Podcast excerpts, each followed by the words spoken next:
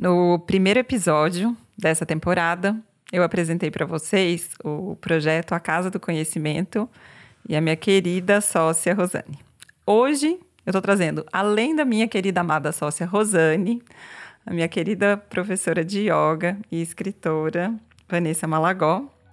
E mais que isso, a gente vai trazer para vocês um evento que aconteceu aqui na Casa do Conhecimento, dia 22 de junho, e foi um momento muito especial que a gente pôde fazer uma coisa que a gente adora aqui, que é essa coisa do olho no olho, de presença, de acolhimento, de casa e trazer um conhecimento novo, novas ideias. Porém, nesse mundo de muita informação, a gente achou que vocês mereciam receber um pouquinho desse, desse conteúdo. É brincadeira, é que eu acho que foi muito gostoso mesmo partilhar e eu acho que quando a gente pode estender esse conhecimento muito além, a gente só ganha. Então, com vocês agora, as minhas queridas convidadas vão se apresentar. Rô, fala um pouquinho de você. Bom, eu sou a querida, amada sócia da, Ana Caru, da doutora Ana Carolina e trabalho com ela aqui na Casa do Conhecimento. Eu sou psicóloga clínica, é, de base analítica, né, Freud, Jung, e trabalho com essa prática da, da psicoterapia clínica há 42 anos. Pode falar, Van, conta pra gente agora de você e já pode começar também a contar um pouquinho do livro. Obrigada aí pelo convite, né, por estar mais uma vez nesse podcast, que tive até recente aí num outro episódio, falando sobre yoga e saúde mental. E fico bem feliz agora de poder estar falando sobre o Torrente, que é o meu romance recém-publicado. É, queria contar então para vocês é, um pouco sobre a, a história e como que nasceu, como que o Torrente veio ao mundo e sobre o que, que ele se trata.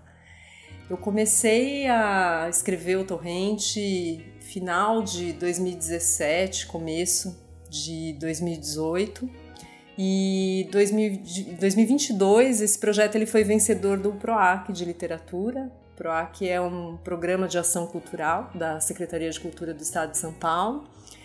E junto com a editora Patuá, que foi minha parceira nesse projeto, o livro nasceu, né, em junho foi o lançamento e um dos lançamentos foi na Casa do Conhecimento. Sobre o que é o Torrente? Né? Ele é um romance em que várias histórias se intercalam, tendo como pano de fundo o amor. Uma das histórias é da Paula e do Felipe, um casal na faixa dos 30 anos, que estão tendo as suas primeiras crises no casamento, lidando com a dificuldade de dialogar, a dificuldade de escuta, tentando achar uma linguagem comum porque a sensação que eles têm é de que eles falam línguas distintas e tentando buscar um caminho juntos. Né?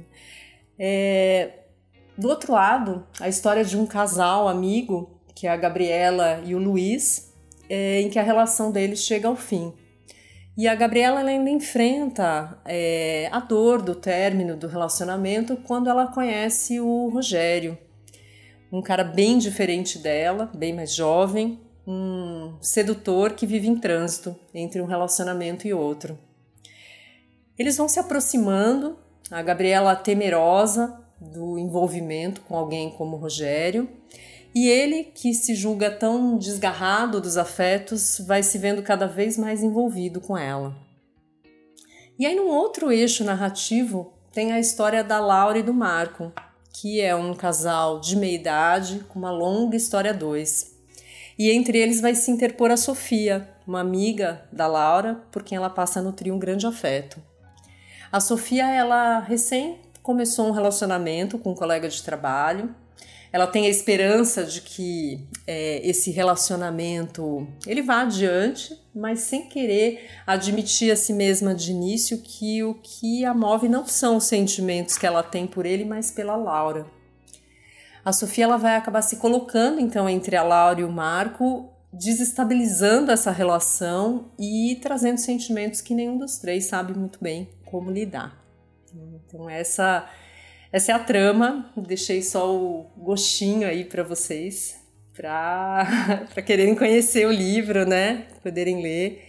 E a ideia central, né, acho que, que moveu a, a escrita do Torrente foi a de trazer uma provocação para refletir sobre o amor, o que, que move os, os afetos, o que, que sustenta os vínculos. Muito bom, Van.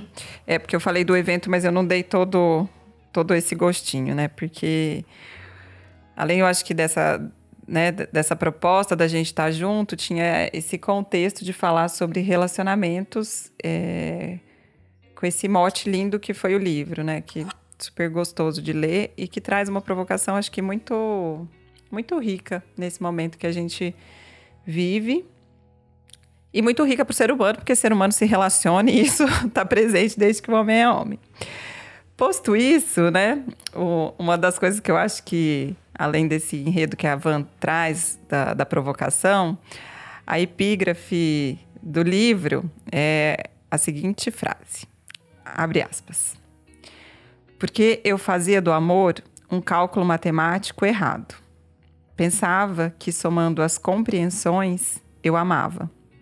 Não sabia que somando as incompreensões é que se ama verdadeiramente. Fecha aspas, Clarice Lispector. Bom, eu acho que essa frase em si já põe a gente num, num processo reflexivo, né? E eu acho que é, entender um pouco, né, dessas incompreensões talvez seja aí um, um, um grande começo para a gente conversar. Conta pra gente um pouco desse sentido aí dessa epígrafe e de como que tudo isso vem junto com o livro. Vamos pra gente. Sim, é, essa epígrafe ela norteou a escrita desse livro. Né? Nas diferentes histórias, é, eu procuro explorar as incompreensões que brotam das relações. Né? E a narrativa ela é fragmentada e ela é apresentada a cada momento sobre o ponto de vista de um personagem diferente. Né? A ideia de escolher essa, essa forma narrativa foi de poder mostrar como é que a situação vivenciada por um casal ela é vista de forma diferente aos olhos de cada um. É, eu até queria ilustrar um pouquinho disso é, lendo um trechinho para vocês aí de, de uma parte que fala sobre a história da Paula e do Felipe, né? aquele casal mais jovem enfrentando lidando aí com essas primeiras crises no casamento. Então, só para ilustrar um pouco dessa ideia da, das incompreensões. De volta à casa, a mesma desordem. Ela e ele, fios emaranhados, versões diferentes de uma mesma história. Na cozinha, enquanto termina de preparar o jantar e conversa com Felipe, equilibra malabares, estima a trajetória das palavras, lança ao alto aparente banalidade. Então, alguma novidade? Você chegou a falar com um amigo do Luiz sobre aquela oportunidade de trabalho?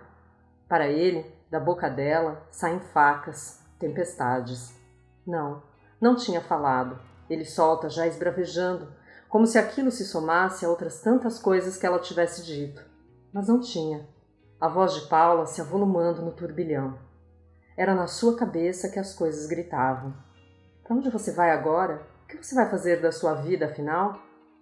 Você me conta tão pouco, Fê, e quando te pergunto, encara sempre como cobrança. Pergunto porque me importo com você, não percebe? Está bem, ela pensa diante da incompreensão muda de Felipe. Não pergunto mais nada. A taça na mão, trincada na água fervente. Não está nada bem, ela sabe. O silêncio raso, só ali onde não se vê o vão.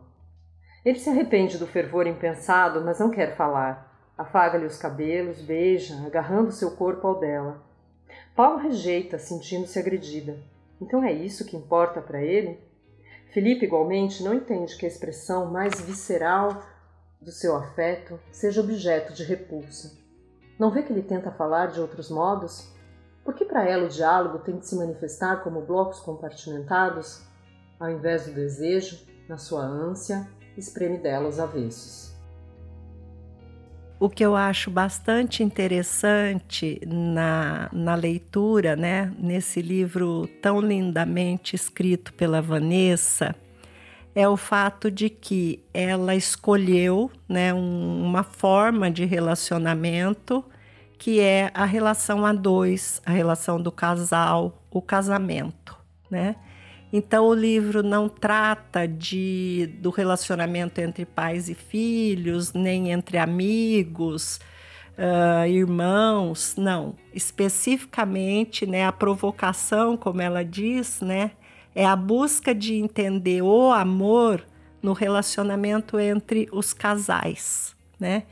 E isso leva a gente a questionar algo muito interessante. Por que será que todos nós nos debruçamos sobre essa forma específica de relação, né? Talvez porque ela seja realmente o relacionamento mais é, mais desafiador, mais complexo, né? Diferente dos outros, ele precisa é, encontrar uma maneira de hum, lidar com muitas variáveis, né?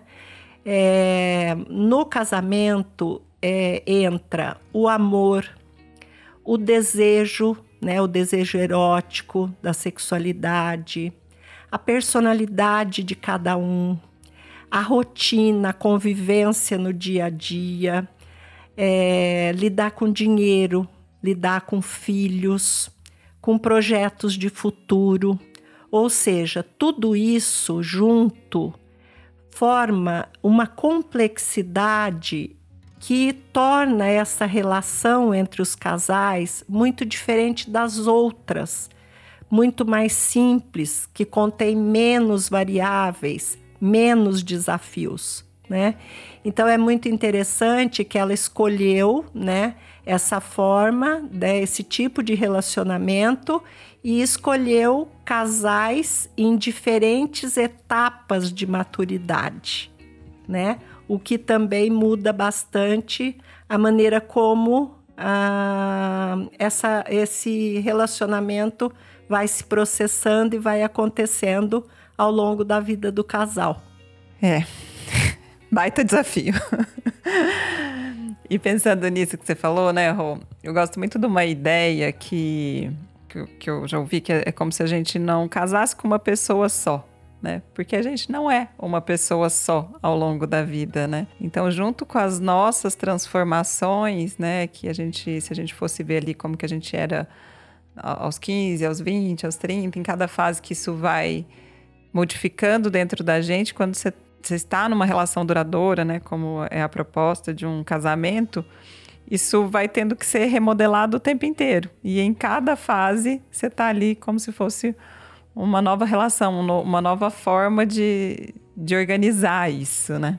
E eu acho que tem, né, Van? Sim, é, eu pensei até em, já que eu trouxe um trechinho né, do casal mais jovem, agora trazer um trechinho do casal mais maduro, é, como contraposição para a gente ver hum, uma situação, acho que semelhante aqui, mas como que cada um encara aí de forma diferente com isso. Então, selecionei aqui um outro trechinho que eu vou ler para vocês.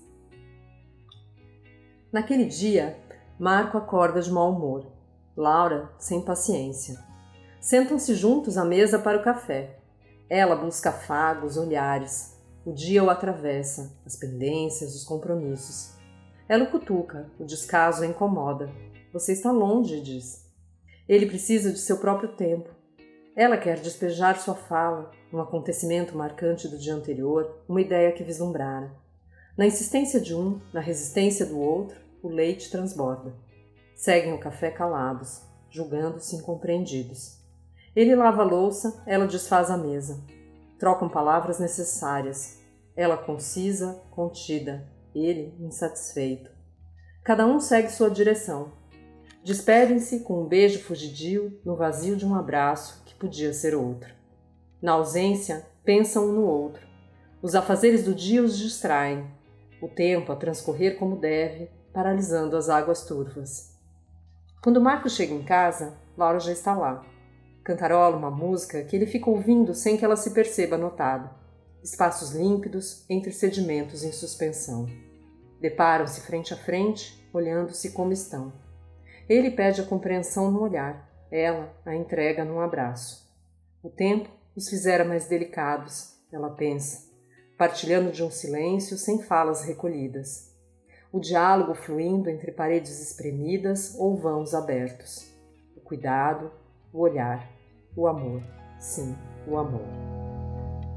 Eu escolhi esse trecho, é, só comentando um pouquinho, né? Porque os dois trechos que eu li, eles falam sobre o silêncio, né?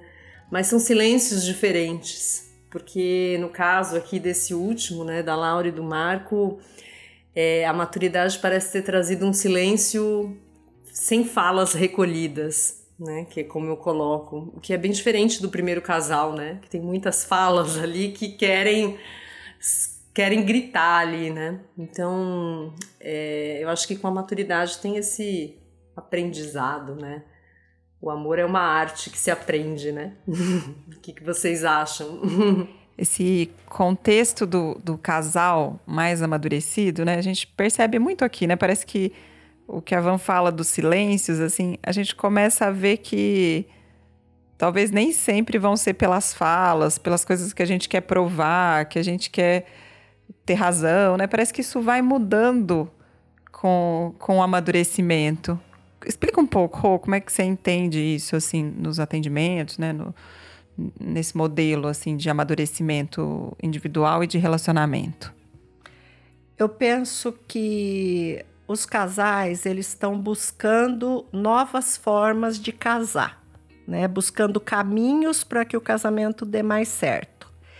Eu penso que a questão da maturidade ela é determinante nesse processo, porque inclusive a gente vê é, muitas vezes essa, um segundo ou até um terceiro casamento funcionando melhor, né? E aí a gente se pergunta por que isso acontece. Então eu penso que a maturidade é determinante pelo seguinte: quando você está mais maduro, você é capaz de fazer um processo de autoconhecimento, né?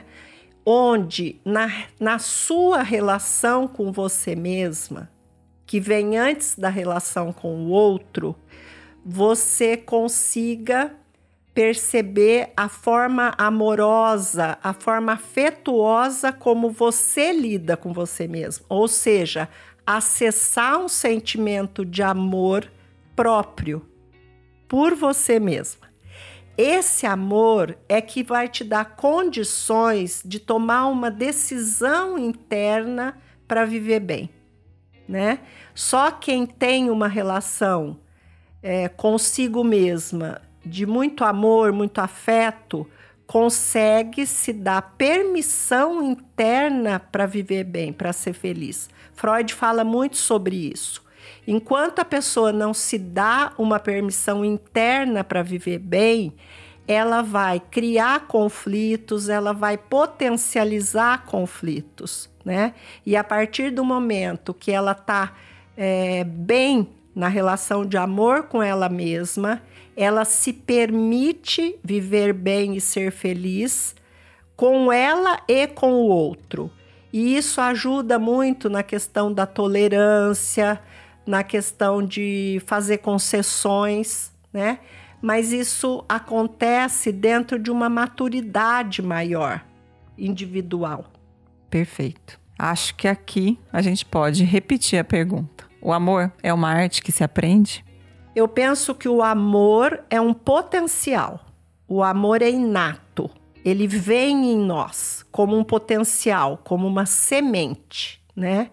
É, nós já trazemos o amor, a capacidade de amar, né?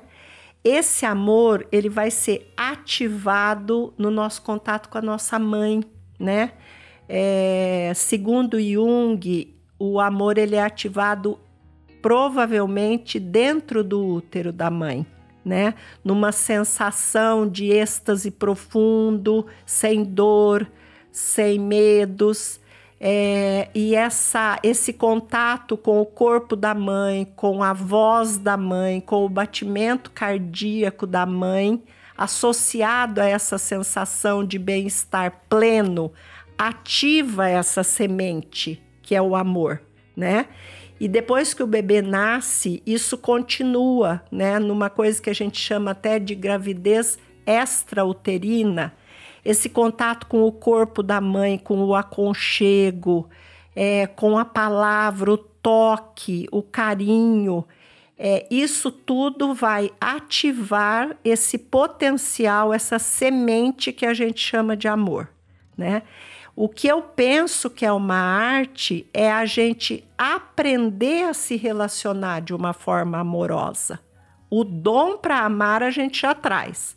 O que eu penso é que a gente passa por processos de aprendizagem de viver relações amorosas, relações baseadas no amor, não só é, entre casais, né, mas em todas as outras formas de relação né? Pais e filhos, amigos, inclusive na nossa relação com o mundo, com os animais. Mas isso sim é uma aprendizagem. E no sentido de aprendizagem, a gente pode investir tanto nisso, desenvolver tanto isso, que isso acaba se tornando uma arte realmente. Ah, adoro. Eu acho que é, é a arte talvez mais sublime aí, para a gente trazer nossa humanidade, né? Ia falar do amor como semente, né? Que existe dentro de nós. Total. Eu achei muito bacana isso que a Rô trouxe, né? Porque me fez pensar um texto do Bauman. O Bauman é sociólogo polonês, tem um livro é, Amores Líquidos, e ele fala bastante sobre a modernidade líquida, né? E nesse livro Amores Líquidos ele fala, né, que a gente só consegue amar a nós mesmos se a gente tiver antes a referência de um amor, né? se a gente já tivesse sido amado antes por alguém.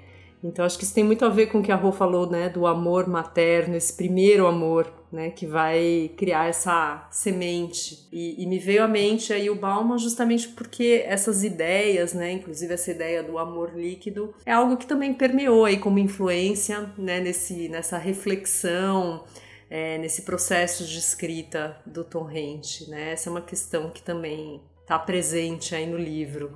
Muito legal, né? Eu acho que essa questão do amor líquido, é... eu acho que a gente vem percebendo, né? Um movimento. Acho que a gente tem que estar sempre muito atento ao nosso momento cultural, nosso momento de sociedade, né? É, a gente vem de uma sociedade anterior, né? Eu penso na geração dos meus pais, assim, em que os casamentos tinham um outro formato, né? Um formato muito mais disciplinar mesmo, muito mais rígido pela sociedade, né? Quem quebrava um pouco desse contexto era muito mais, sei lá, entre aspas, punido, né? E hoje a gente vai para um contexto de mais liberdade, né? E aí eu acho que é curioso, porque em ambos a gente perde, né? Eu acho que a gente está atento no que que esse movimento né, nos faz ganhar ou perder, eu acho super importante, né? Porque a liberdade também nos traz uns, alguns custos, né? Dessas relações talvez um pouco mais frágeis. Eu penso que essa questão do amor líquido, né, que inclusive é um conceito novo para mim, mas na essência ele é muito conhecido, ele é muito antigo, né? porque nós preservamos tanto a nossa individualidade, né? Que isso muitas vezes acaba entrando em choque com o fato de que quando você se torna um nós no relacionamento, você perde parte dessa individualidade. Não tem como não perder, né? É parte, mas é uma perda, né? E muitas vezes isso é ameaçador para gente, né? Então é mais, talvez seja mais fácil a fuga dessa perda de individualidade é, através de relacionamentos muito rápidos, muito superficiais, rasos. É, eu, eu acho que, falando nisso que a gente falou desse, desse, momento cultural, né? A gente sai do momento de uma sociedade muito unida, né? Para uma sociedade hoje muito mais individualista. Então faz todo sentido isso que a Rô fala, porque se a gente hoje se vê mais individualista, ceder mais pelo outro, se misturar mais com o outro, realmente não está fazendo parte dos nossos dias atuais com tanta facilidade como era antes. E fica aqui essa reflexão, né? Porque, como eu estava dizendo antes, tem perdas e ganhos, né? E aqui hoje a gente conseguiu fazer o oposto. Eu saí da minha individualidade de podcaster para esse conjunto gostoso aqui de ter vocês duas e me enriquece muito. Eu lembro a primeira vez que eu fiz um, um episódio com a Rô, foi uma alegria ímpar, assim, porque é sempre uma produção sozinha, né? E na hora que eu pensei, nossa, hoje alguém partilhou aí dessa produção comigo, foi muito gostoso. E aqui, mais, mais que nunca hoje, né? Eu acho que a gente fazendo essa partilha tão legal, né? Assim, eu acho que imagino aí toda a construção que foi o livro da Van. Acho que é uma história, né? E, e acho que de uma profundidade muito grande quando a gente consegue partilhar, viver, ler, pensar, trabalhar essas ideias, eu acho que a coisa toma uma proporção que enriquece muito. Essa temática, então, ela orientou muito a escrita do Torrente, né? essa ideia do é, a gente quer se relacionar, mas não quer. Né? A gente quer estar com alguém, mas a gente não quer ter a responsabilidade que uma relação implica que é a ideia do amor líquido do Bauman, né? Como se as relações fossem é, sucessões de reinícios com finais que precisam ser indolores. Um desejo conflitante de apertar os laços, né? Mas ao mesmo tempo querer manter eles frouxos. É, isso eu exploro na figura de um dos personagens que é o Rogério e na relação que ele tem com a Gabriela. Então eu vou ler um outro trechinho. Beijá-lo seria o começo, mas poderia ser também o fim. Gabriela temia isso, ainda assim o tinha beijado. Rogério temia o meio, por isso estava sempre a começar. Mas sabia que já havia transposto o começo e não podia deixar de ir adiante. Como água que se amolda aquilo que preenche, o sentimento se infiltrando nos espaços desocupados, o anseio de proximidade, os corpos entrelaçados, tragados. O repuxo do desejo poderia lançá-los à deriva. Ele temia também a intimidade, como o mar aberto e suas profundezas. Ele não sabia o que era isso. Não, nunca havia navegado assim tão longe. Obrigada, Rô, pela sua participação. Dá um tchau aqui para o nosso pessoal. É, então, nós estamos crescendo não só em número, né? Primeiro você sozinha, depois nós duas, né? Agora com a Vanessa, mas crescendo também em qualidade, em conteúdo, né? Com esse livro dela tão bom, que ajuda tanto a gente a continuar refletindo bastante, aprofundando sobre essa forma tão especial de relacionamento amoroso, né? tão bem descrita nesse livro. Muito obrigada vocês duas, mais uma vez, fico imensamente feliz. Van, só fala para as pessoas, a gente vai deixar alguns detalhes na descrição do episódio. É, para comprar o livro, as pessoas podem falar com você, conta um pouquinho. Muito feliz aí também de partilhar, né, de partilhar do livro, de levar ele para novos leitores, né? E dessa troca com a gente, muito bacana. Obrigada mais uma vez aí pelo convite. Podem comprar, podem comprar direto pelo site da editora Patuá ou podem também se me seguindo no Instagram, vanessamalagó.escritora, também podem fazer contato direto comigo no direct, me manda uma mensagem, posso mandar o livro autografado é, e lá também tem os links, né? Na, na, bio ali do Instagram tem os links também, que para quem quiser comprar direto lá pelo site da Patuá, também é outro caminho aí de acesso. Muito bom. Obrigado vocês pela escuta. Obrigada, queridas, e até o próximo encontro. Um beijo grande.